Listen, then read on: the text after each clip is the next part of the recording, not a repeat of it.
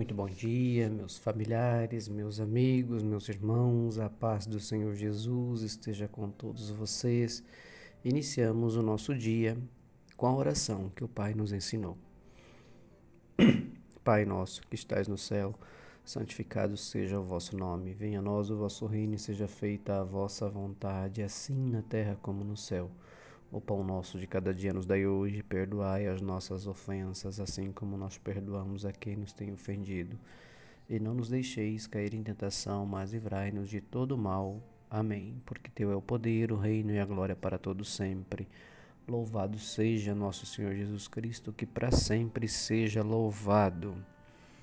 Meus irmãos, a palavra de Deus de hoje para nossa reflexão está lá em Lucas, capítulo 12, versículo 8, o Evangelho de Jesus traz a seguinte mensagem para nós hoje: confessar e negar a Cristo. Jesus disse então: Eu digo a vocês que se alguém afirmar publicamente que é meu, então o Filho do Homem também afirmará diante dos anjos de Deus que essa pessoa é dele. Meus irmãos, olha a, a palavra de reflexão. Cristo dizendo para a gente, né? Digo-vos ainda: todo aquele que me confessar diante dos homens, também o Filho do Homem o confessará diante dos anjos de Deus. Nesse momento é um convite de Jesus com uma afirmação totalmente aberta do quanto ele nos ama e o quanto ele está nos esperando de braços abertos para que nós possamos realmente assumirmos o reino de céus, o reino de Deus Pai, a proteção e a bênção e o pedido diário de estarmos próximos e juntos de Jesus.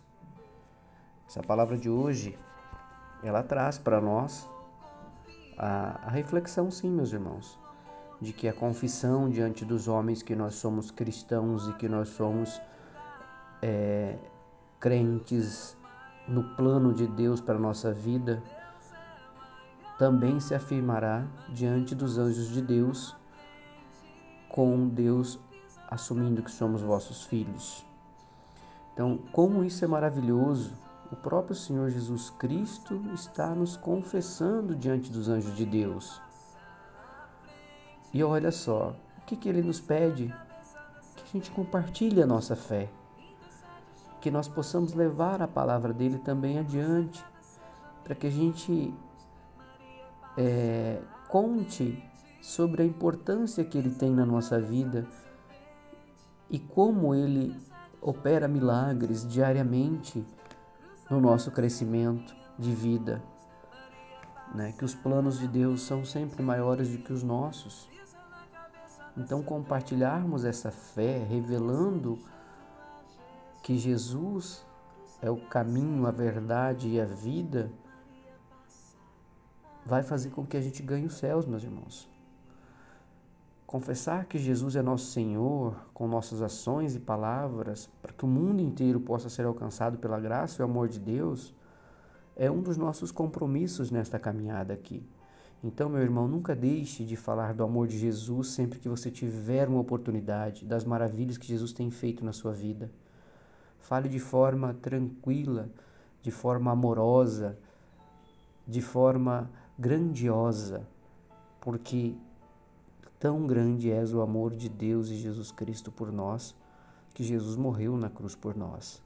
Então, que a gente possa hoje dobrar o nosso joelho diante de Deus e dizer: Querido Deus, dai-me muita coragem, dai-me sabedoria, para que eu possa profanar a palavra do bem, a palavra de Cristo, a palavra da, da, do, da minha salvação diante do Senhor.